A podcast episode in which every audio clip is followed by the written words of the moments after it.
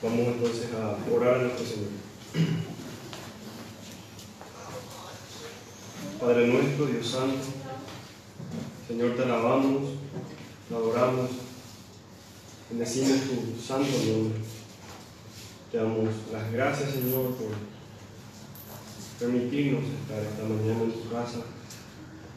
Gracias, Padre, por tu misericordia. Gracias por tu bondad.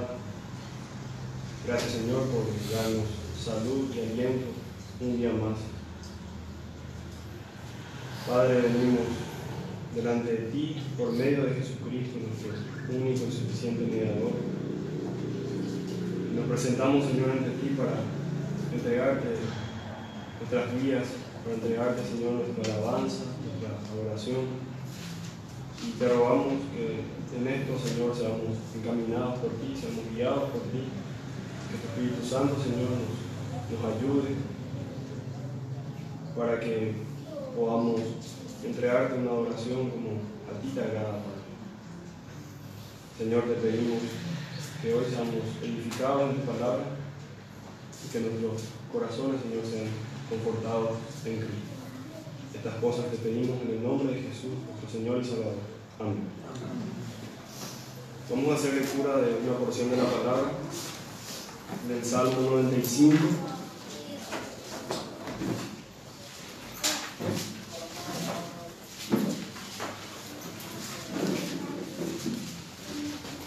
Salmo 95, versículo 1 al 7.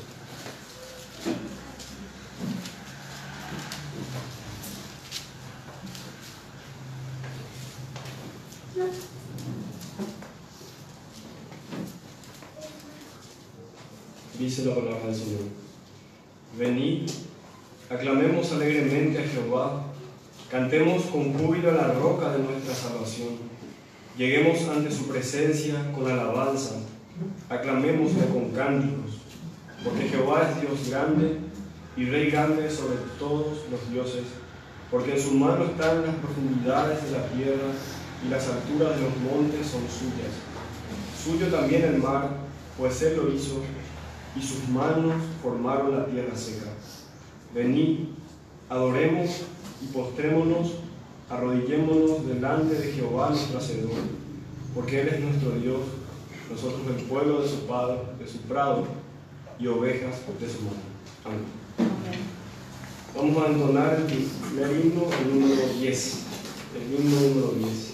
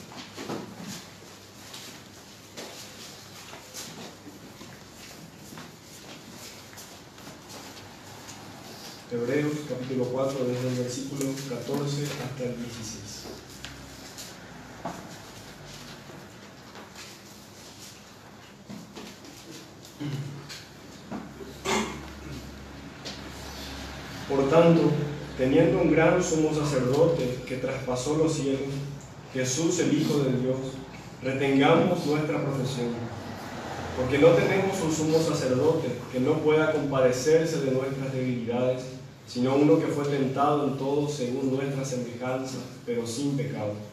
Acerquémonos, pues, confiadamente al trono de la gracia para alcanzar misericordia y hallar gracia para el oportuno socorro. Vamos a cantar el himno número 319. 319, dulce comunión.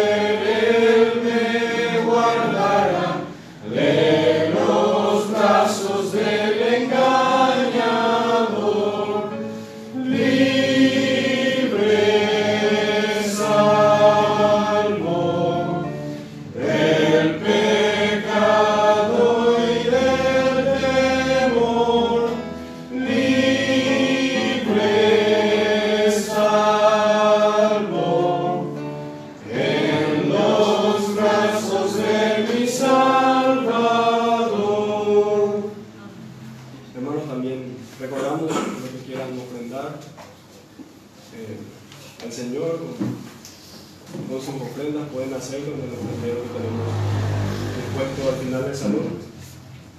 Es también parte de nuestra adoración a Dios y nuestro compromiso con, con la iglesia. Antes de escuchar el sermón vamos a cantar el himno número 500. 500.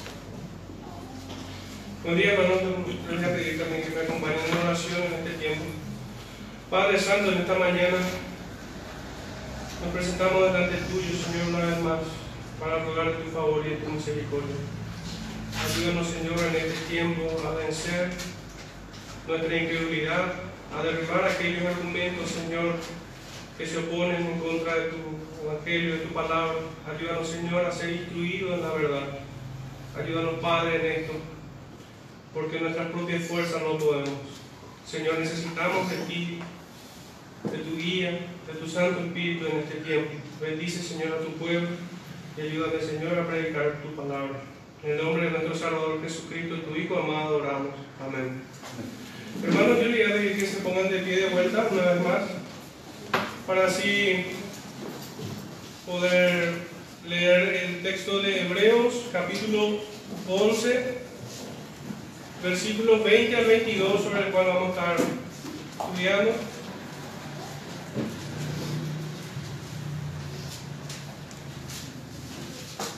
Dice así la palabra del Señor.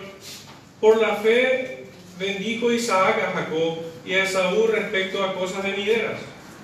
Por la fe Jacob al morir bendijo a cada uno de los hijos de José y adoró apoyado sobre el extremo de su bordón. Por la fe José al morir mencionó la salida de los hijos de Israel y dio mandamiento acerca de sus huesos. Pueden sentarse hermanos, el Señor bendiga su palabra en el corazón de cada uno de nosotros en este día. El título de este sermón es Elegidos para creer y alcanzados para bendición. Y quisiera hacer una pequeña introducción con una analogía, pero antes quisiera explicar el propósito de esta analogía. Y es que existen realidades espirituales que se hacen manifiesto a través de la revelación natural, tal como es la misma existencia de un Dios creador de los cielos y la tierra, un Dios que existe por sí mismo. La creación, la palabra del Señor nos dice de que toda la creación canta de la gloria de Dios. La creación es el testimonio que son obras de sus dedos. Y bueno, con ese mismo espíritu quisiera eh, hacer esta introducción.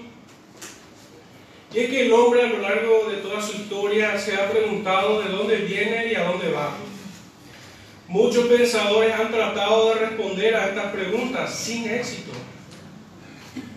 ¿Qué hay después de la muerte? Es un misterio apasionante para muchos contadores de cuentos y de fábulas. Lo cierto es que aún la vida misma es un misterio para la humanidad.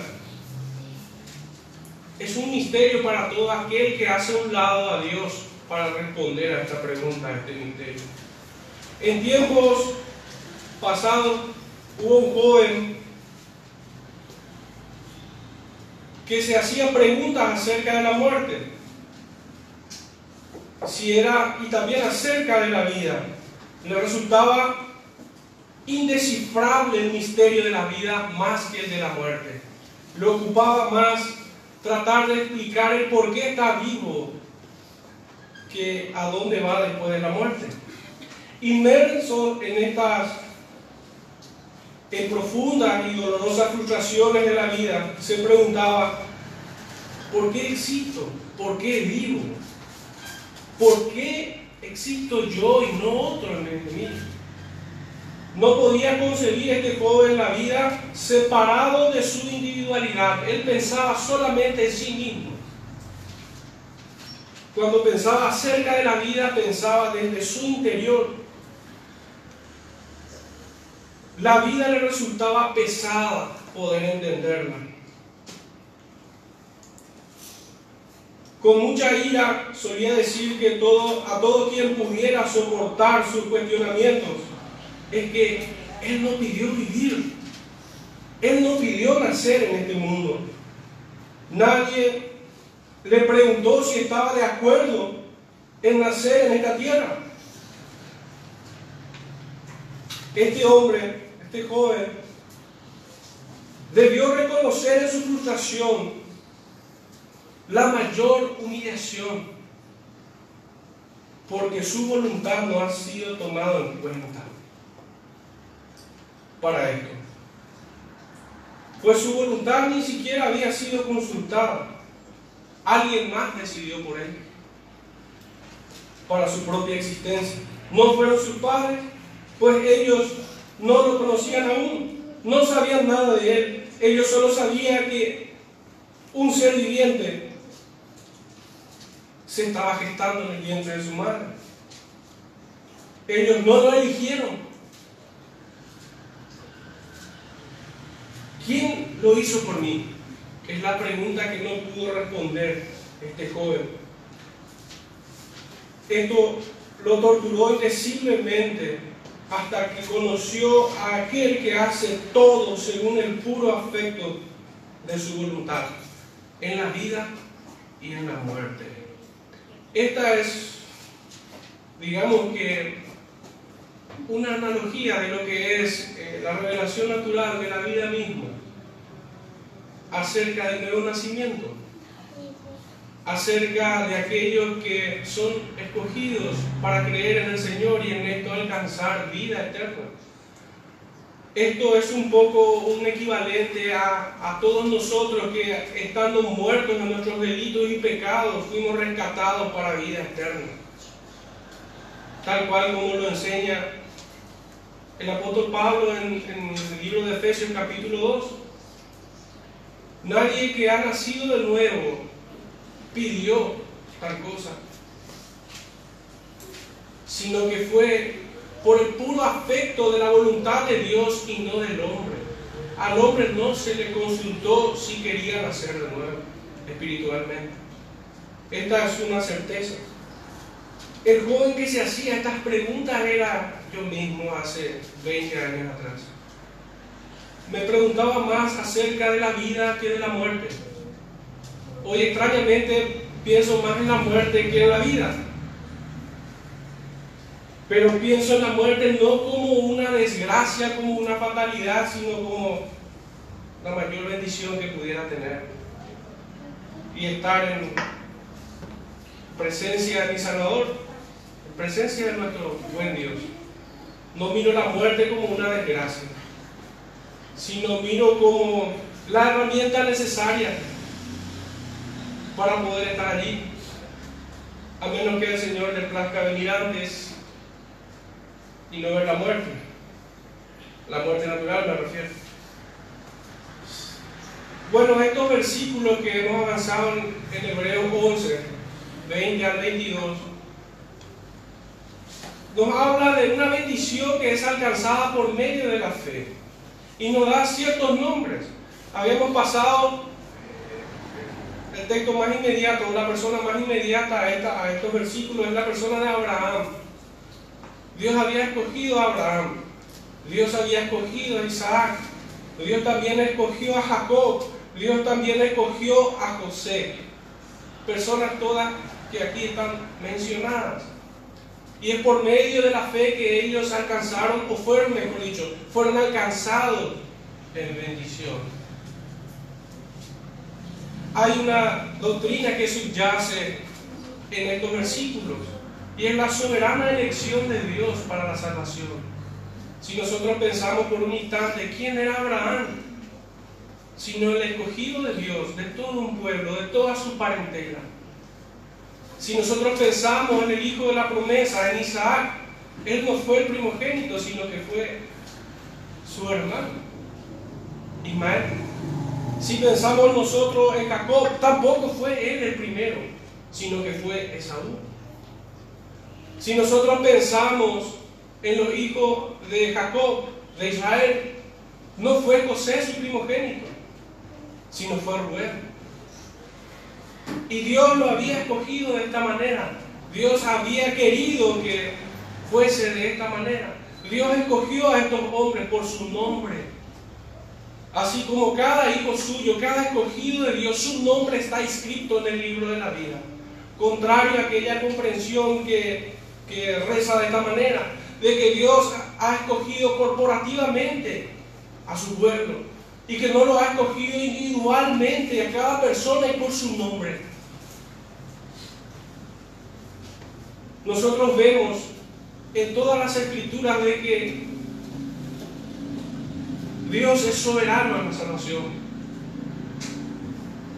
A quien quiere lo toma y a quien no quiere lo hace a un lado.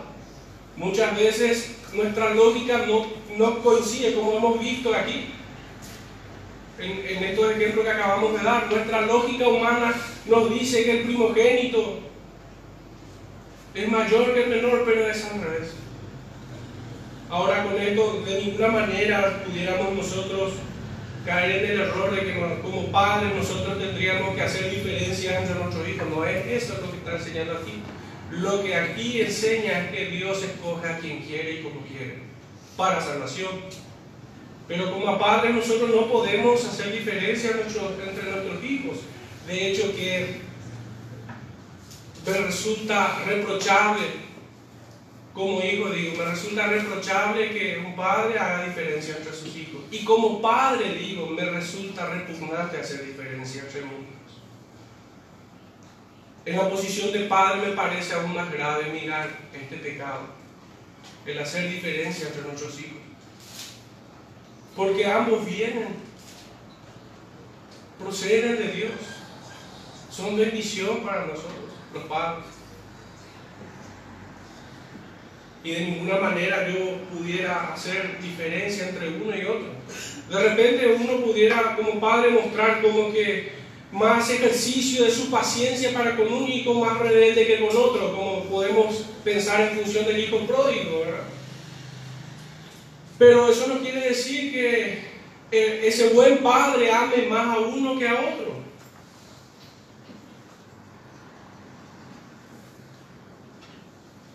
Es entonces la soberana elección de Dios, la doctrina que podemos encontrar en estos versículos. a más de, lo que venimos viendo, porque el propósito del escritor es mostrarnos que es por medio de la fe que nosotros alcanzamos bendición en este punto. Y debemos sentirnos profundamente agradecidos para con el Señor de que Él nos haya escogido, nos haya escogido para creer, para tener fe. La fe, así como su gracia y la salvación, es un don es un regalo de Dios puesto en cada uno de nosotros. Esta fe que se aplica en virtud de la operación del Espíritu Santo en nuestros corazones. Ahora sí quisiera encarar nuestros versículos desde el 20 al 22 como un todo. Vuelvo a repasar los versículos. Por la fe bendijo Isaac a Jacob y a Saúl respecto de cosas venideras por la fe Jacob al morir bendijo a cada uno de los hijos de José y adoró apoyado sobre el extremo de su bordón. Por la fe José al morir mencionó la salida de los hijos de Israel y dio mandamiento acerca de sus huesos.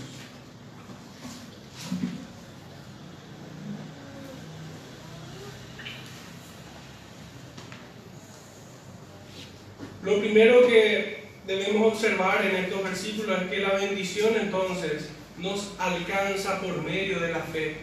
En primera instancia, estos hombres, así como Abraham, fueron elegidos por Dios para ser bendecidos por medio de la fe.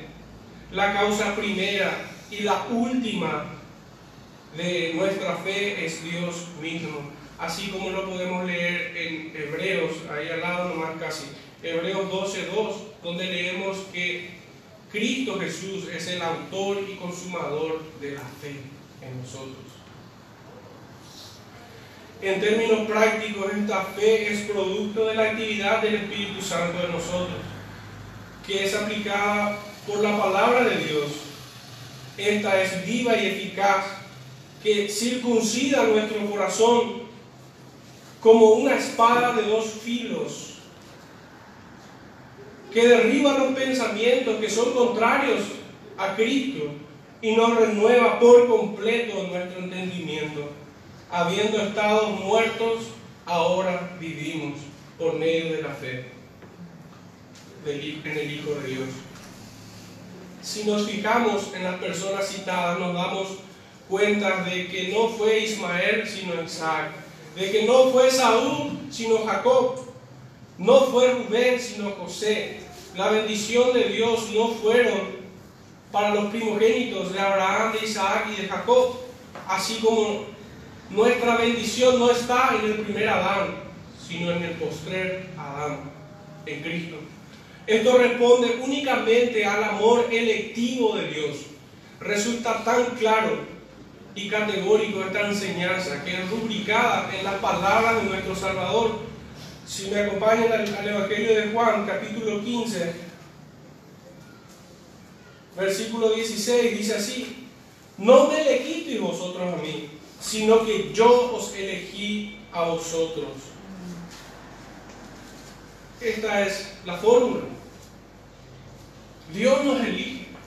Nosotros no pudiéramos amarle si Él no nos hubiera amado antes. Nosotros no podríamos venir a Él si Él no nos hubiese traído. No hubiésemos podido, así como un muerto no puede levantarse de su mortaja. Somos elegidos para creer.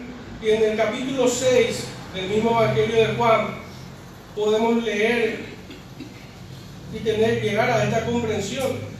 Juan 6, capítulo, capítulo 6, versículo 37 dice así, todo lo que el Padre me da vendrá a mí, y el que a mí viene yo no le echo fuera. Versículo 40, y esta es la voluntad del que me ha enviado, que todo lo que ve al Hijo, todo aquel que ve al Hijo y cree en Él tenga vida eterna, y yo le resucitaré en el día postrero. En el verso 44 dice, ninguno puede venir a mí si el Padre que me envió no le trajere, y yo le resucitaré en el día postrero. Finalmente, cierra esta idea. Hay muchísimos versículos más, pero creo que es oportuno cerrar con esta cita en el mismo Evangelio, capítulo 8, verso 47. En el versículo 47 dice que es de Dios las palabras de Dios oye, por esto no las oís vosotros porque no sois de Dios. Hermano, el creer en Dios, el que la palabra de Dios haya sido aplicada en fe en nuestros corazones, es evidencia de que pertenecemos a Dios. Somos su pertenencia. Somos de Él. Y por esto creemos. Porque fuimos elegidos para creer. No es que nosotros fuimos elegidos porque mostramos la virtud de creer. Eso sería una obra meritoria para salvación. Y nosotros sabemos que, que no es así. Que es total y cabalmente un don de Dios. En este último versículo nosotros podemos comprender todo lo que hemos leído en el capítulo 6. Dios el Padre le, dio a Hijo, como nuestro hermano José suele decirnos, suele decirnos que somos un regalo al Hijo. Nosotros fuimos dados por el Padre al Hijo. Y aquellos que fueron dados por el Padre al Hijo vienen a mí, dice el Señor. Acá no hay una probabilidad de que pudiera venir o pudiera no venir. No, inexorablemente viene a Él. Todo el que fue dado por el Padre al Hijo viene a Él. Y aquellos que vienen, Él no le echa fuera, sino que lo resucitará. Tres veces repite en el mismo capítulo esto. Lo resucitará en el día postrero. No le echa fuera. Es la promesa que Dios hace a todos aquellos que creen en fe. ¿Y quiénes son los que creen en fe? Sino aquellos que fueron escogidos por Dios. Es el amor electivo de Dios.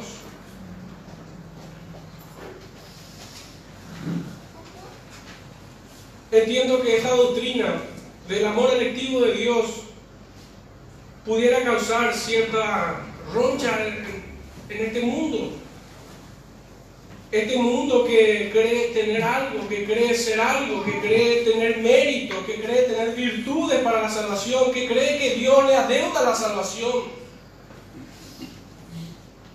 No hay nada bueno en nosotros. Y solo aquellos que pueden ver su miseria pueden decir gracias Señor. Su justicia, hermanos, es mucho más racional que su amor. Su amor es irracional. Si el Señor me mantuviese en condenación y aquel día estuviese en el lago de fuego gimiendo de dolor, con mucha lógica diría Dios es justo. Pero hoy experimentando el amor de Dios, le digo al Señor, ¿por qué? ¿Por qué me amas? En la palabra del profeta serían las palabras de que ¿qué es el hombre para que te acuerdes y tengas de él memoria? ¿Quién soy yo? Menos que un gusano. Yo no puedo, Señor, traer otra cosa delante tuyo que solo mis pecados. Parafraseando un poco a Jonathan Edwards. Por eso digo que su justicia es mucho más racional, me resulta mucho más racional que su amor. Su amor es verdaderamente algo irracional para mí. Es algo que no llego a comprender aún en su totalidad. Solo sé que su amor es electivo, de que Dios escogió, de que Dios me escogió, de que Dios me venció, me sometió. Gracias a Él por eso. Solamente por esta causa no permanezco en condenación. Es solamente por su amor electivo que yo no estoy en el infierno. No hay otra causa para que no sea ese mi destino. Y es así para con todos los hombres.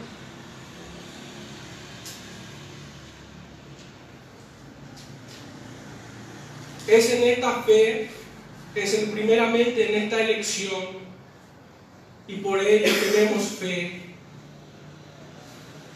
Por eso es depositado en nosotros fe para creer para salvación, por medio de la regeneración, obra del Santo Espíritu de Dios, el Espíritu de Cristo que mora en cada creyente.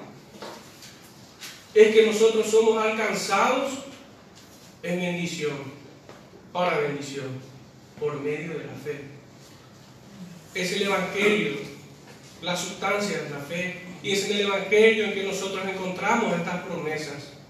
Es en el Evangelio en que nosotros ciframos nuestra mayor esperanza. Es el Evangelio mismo quien revela nuestro galardón aquí en los cielos.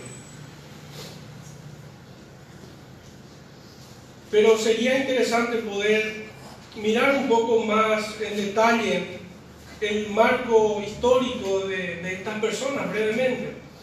Y quisiera que me acompañen al libro de Génesis, capítulo 27, versículo 27 al 29.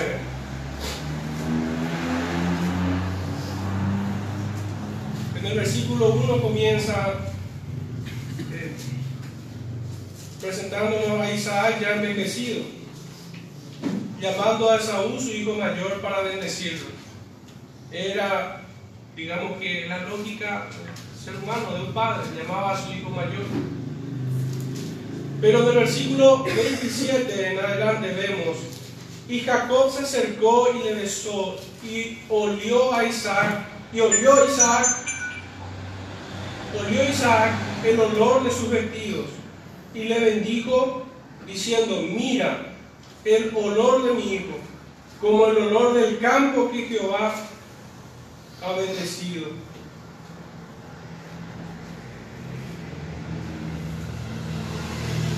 Dios pues te dé del rocío del cielo y de las grosuras de la tierra y abundancia de trigo y de mosto. Sírvante pueblos y naciones se inclinen ante ti. Sé Señor de tus hermanos y se inclinen ante, ante ti los hijos de tu madre. Malditos los que te maldijeren y benditos los que te bendijeren. Esta es la bendición de Isaac a su hijo, Jacob. Isaac siendo el hijo de la promesa, el receptor de la gracia de Dios. Claramente podemos nosotros sustentar esto con la carta a los Romanos capítulo 9, versículos 7 y 8, no es necesario que vayan ahí, dice así, ni por ser descendientes de Abraham son todos hijos, sino en Isaac que será llamada descendencia. Esto es, no los que son hijos según la carne son los hijos de Dios, sino que los que son hijos según la promesa son contados como descendientes, como miembros de la familia de Dios. Son aquellos que esperan en la promesa de Dios, los que son contados por hijos. Pero Isaac transmite la misma bendición que le fue dada por Dios a su padre Abraham, a su hijo Jacob. Si, volvemos al libro de Génesis, pero ya en el capítulo 12, Génesis capítulo 12, versículo 3, ¿cuál es la bendición que Dios le da a Abraham? Bendeciré a los que te bendijeren y a los que te maldijeren maldeciré y serán benditas en ti todas las familias de la tierra. Es la misma cita que nosotros encontramos en Gálatas 3, versículo 8. Y la escritura, previendo que Dios había de justificar por la fe a los gentiles, dio de antemano la buena nueva a Abraham, diciendo, en ti serán benditas todas las naciones. Todas las naciones. Esta misma bendición, esta misma promesa que Dios le había dado a Abraham, se la dio a su hijo Isaac e Isaac confirmó la misma promesa, la misma bendición sobre su hijo Jacob, que posteriormente cambió el nombre de Israel. Esto fue ratificado de vuelta en el capítulo 26 del libro de Génesis. Génesis capítulo 26, versículos 3 y 4 dice así, habita como forastero en esta tierra, y estaré contigo y te bendeciré porque a ti y a tu descendencia daré todas estas tierras y confirmaré el juramento que hice a Abraham, tu padre. Multiplicaré tu descendencia como las estrellas del cielo y daré a tu descendencia todas, todas estas tierras y todas las naciones de las tierras serán benditas en tu simiente. Por cuanto yo Abraham mi voz y guardó mi precepto, mis mandamientos, mis estatutos y mis leyes.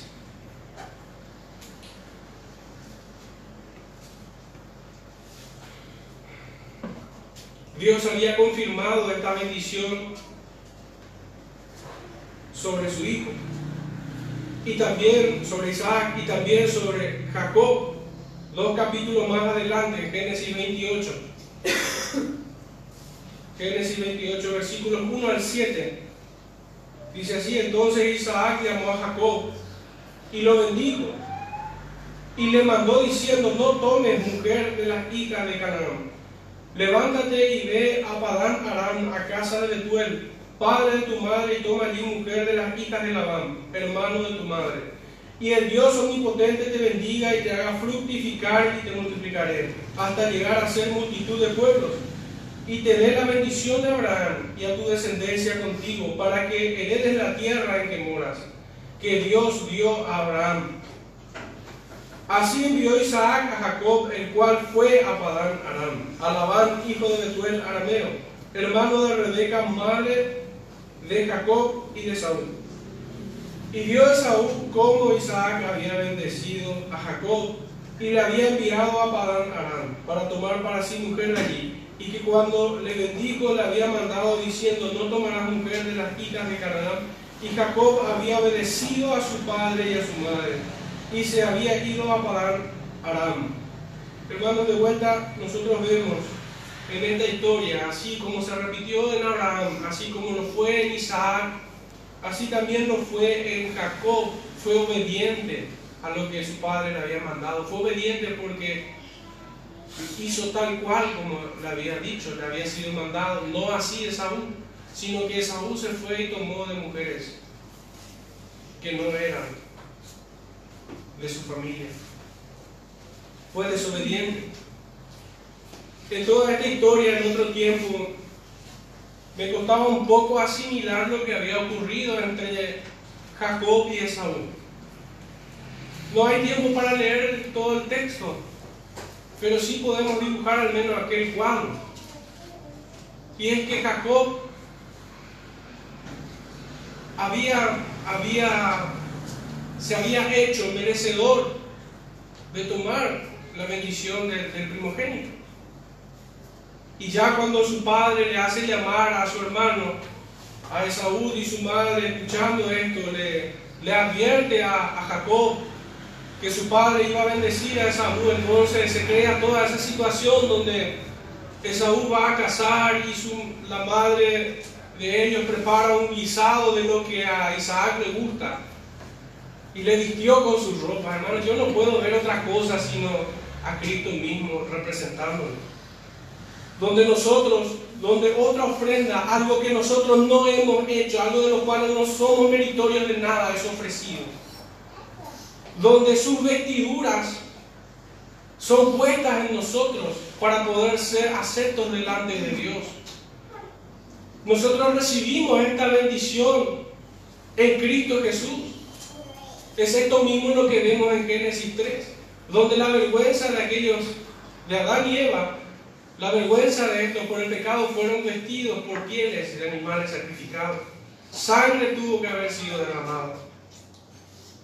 Y en este cuadro yo no puedo ver otra cosa sino la, la misma enseñanza de que un pecador, sin merecer tal cosa,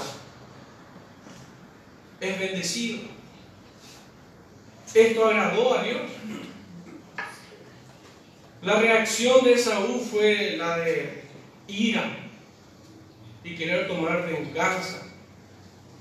Lejos de reconocer su pecado, él creía tener méritos para reclamar la bendición de su padre.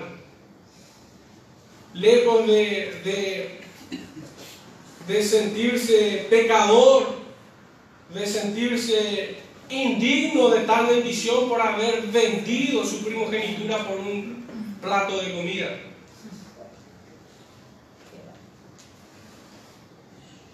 En aquel momento Esaú tiene la imagen, en ese punto de su historia, tiene la imagen de un hombre arrogante y fraudulento, porque ya no le correspondía tal cosa. Él era responsable de, de haber perdido esa bendición.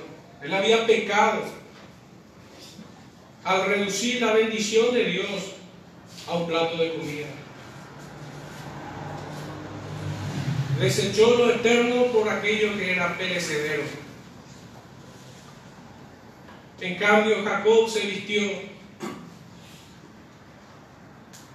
de tal forma que fuera acepto delante de su padre y lo bendijo. Y esta bendición le fue confirmada, como hemos visto aquí en el capítulo 28 de Génesis. Su padre Isaac confirmó esta bendición en él. Así lo hizo también Jacob con José y su nieto Efraín. José no era su primogénito, sino que fue el último. Su primogénito era Rubén. Y así como los hijos de José, entre Efraín y Manasés, fue Efraín el menor el que recibió de vuelta la bendición. En Génesis capítulo 48 podemos ver este relato. Versículo 1 dice, sucedió después de estas cosas que dijeron a José, he aquí tu padre está enfermo. Y él tomó consigo a sus dos hijos, Manasés y Efraín. Saltamos al versículo 12 en adelante. Entonces José los sacó de entre sus rodillas y se inclinó a tierra. Y los tomó José a ambos, Efraín a su derecha, a la izquierda de Israel. Y Manasés a su izquierda, a la derecha de Israel. Y los acercó a él. Esto quedaría que Manasés, el primogénito, quedaba a la derecha del brazo extendido de Israel, de Jacob. Y Efraín a su mano izquierda. Entonces Israel extendió su mano derecha y la puso sobre la cabeza de Efraín. Hizo lo contrario a lo que José hubiera esperado. De que su padre pusiera su mano, extendiera su mano derecha sobre la cabeza de Manasés, su primogénito. Pero hizo contrario a esto, colocando así sus manos adrede aunque Manasés era el primogénito. Versículo 15. Y bendijo a José diciendo, el Dios en cuya presencia anduvieron mis padres Abraham e Isaac, el Dios que me mantiene desde que yo soy hasta este día, el ángel que me liberta de todo mal, bendiga a estos jóvenes y sea perpetuado en ellos mi nombre, y el nombre de mis padres Abraham e Isaac, y multiplíquense en gran manera en medio de la tierra.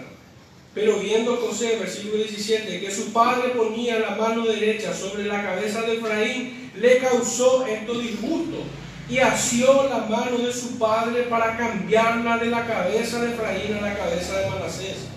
Versículo 18. Y le dijo José a su padre, no así, padre mío, porque este es el primogénito, pon tu mano derecha sobre su cabeza.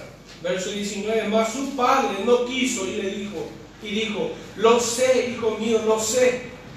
También él vendrá a ser un pueblo y será también engrandecido, pero su hermano menor será más grande que él, y su descendencia formará multitudes de naciones.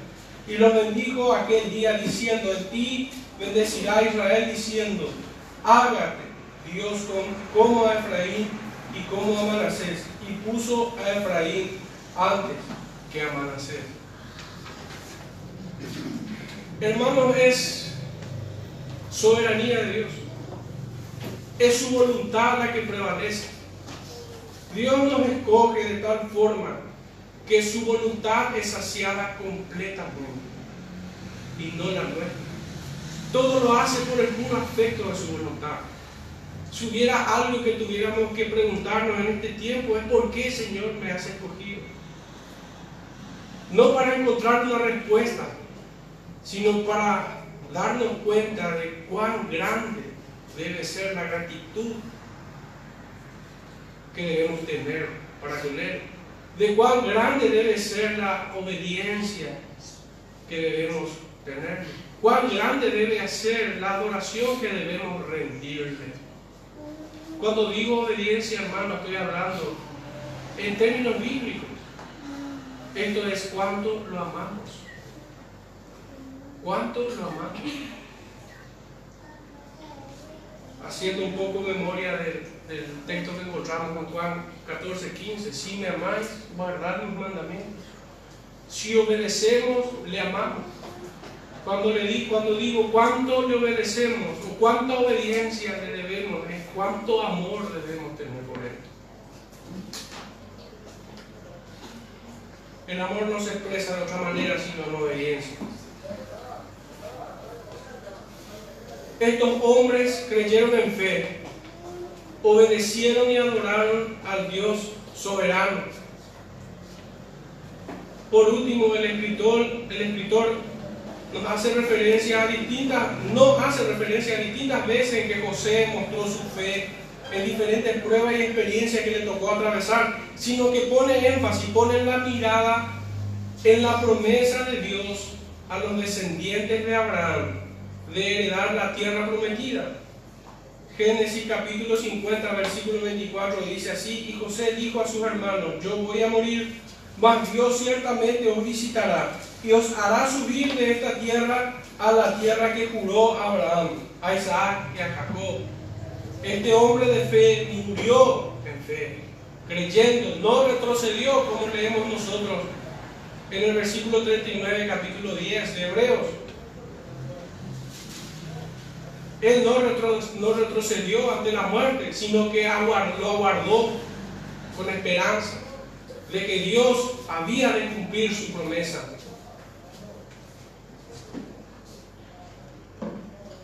En palabras de Maker, esta cita,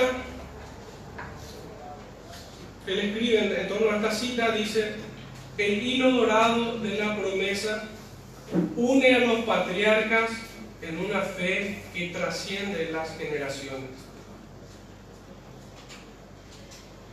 Es por eso que no toma todas aquellas experiencias de José, sino que pone énfasis en aquella promesa de que Dios le había dado. Que al morir mencionó la salida de los hijos de Israel y dio mandamiento acerca de sus huesos. Ciertamente, pasados los años, Moisés al salir con el pueblo de Egipto, sacaron los huesos de José y fueron enterrados de vuelta en la tierra de Macpela. Esto no tiene nada que ver con un hecho místico, sino más bien un hecho, un acto de fe. Fue un acto de fe. Dios cumplió y sigue cumpliendo aún su promesa, que trasciende todas las generaciones.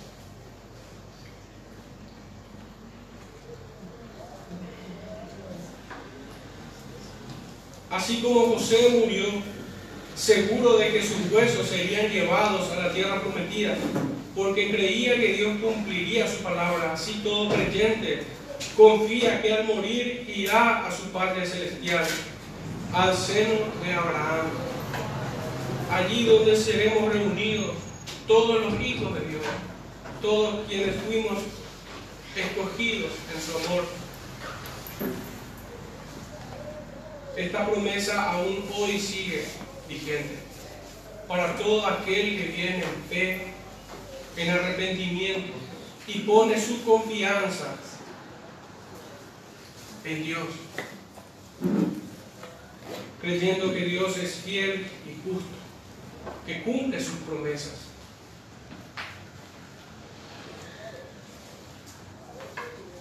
Una reflexión final es que la intención del escritor de Hebreos al citar a estos hombres de fe, Jacob, Isaac, perdón, Abraham, Isaac, Jacob, José, estos hombres de fe en este punto de, su carta es la de alentarlos y robustecer la fe de cada uno en este tiempo, así como lo fue en aquel tiempo que recibieron esta carta. Robustecer su fe en una esperanza y seguridad infalible, basado en las promesas que Dios hace, en su palabra, basada en las evidencias internas del Espíritu en cada creyente. ¿Cuáles son estas evidencias? Es la de creer con fe, es la de venir en arrepentimiento y muchas más que vienen. Con el propósito de guardar en nosotros un corazón humilde delante de Dios y en santidad.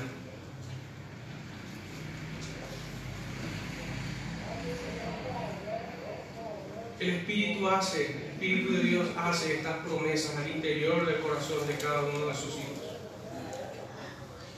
teniendo como inquebrantable convicción de que fiel es el que prometió.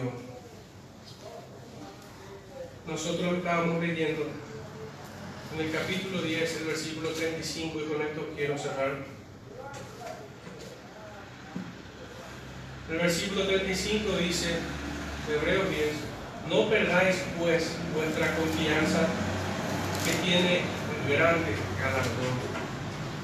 Estos hombres no perdieron su confianza, sino que la guardaron hasta el último día de sus vidas y hoy están en completa paz en la presencia de su Salvador, gozándose en una adoración perfecta, así como nosotros también lo anhelamos en este día, aún hoy. Oremos hermanos para cerrar. Padre Santo, te damos gracias por tus promesas. Gracias Padre por, tu amor. Cada vez, Señor, que meditamos en ella, no, no comprendemos, Señor, la inmensidad de tu amor para con nosotros. Solo sabemos, Señor, que te ha placido amarnos y que por el puro afecto de tu voluntad, Señor, nos has salvado. Gracias, Padre, por tu Santo Espíritu puesto en nosotros. Gracias, Señor, por nuestro Salvador Jesucristo. Gracias, Padre, por tu infinita misericordia, gracia y bondad, Señor, para con nosotros. En el nombre de nuestro Señor y Salvador Jesucristo, oramos. Amén.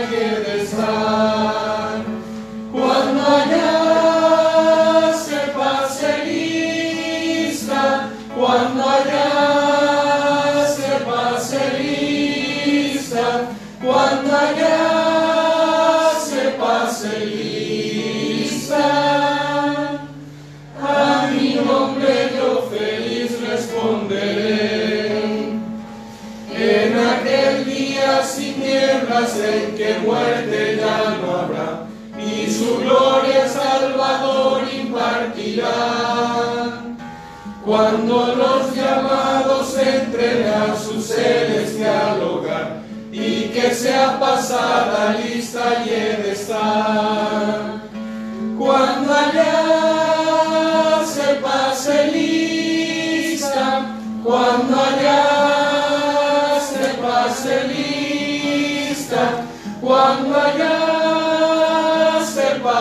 lista, a mi nombre yo feliz responderé. Trabajemos por el Maestro desde el alba al vislumbrar, siempre hablemos de su amor y fiel bondad.